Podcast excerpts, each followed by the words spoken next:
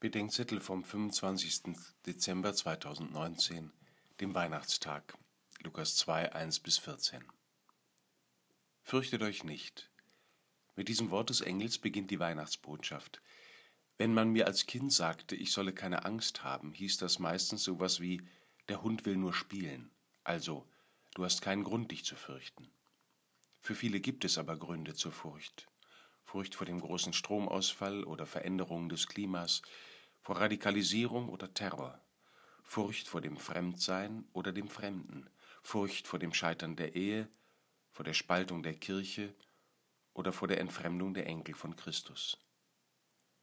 Ich stelle mir vor, dass die Hirten einen Blitz lang die unsichtbare Welt aus dem Credo gesehen haben, jene Mächte und Gewalten, die in der Liturgie noch genannt, aber sonst nur noch in esoterischen Sekten thematisiert werden.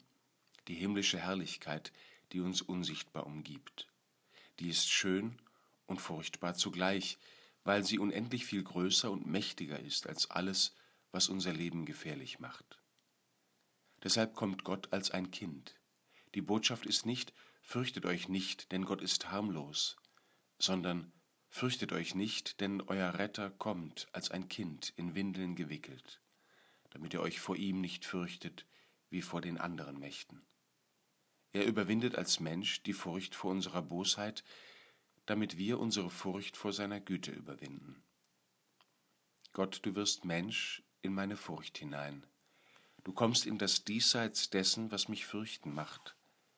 Lass mich, verbunden mit dir, mutig werden mit meinen Nächsten, in deiner geliebten, gefährlichen Welt, damit wir uns nicht mehr fürchten als unbedingt nötig.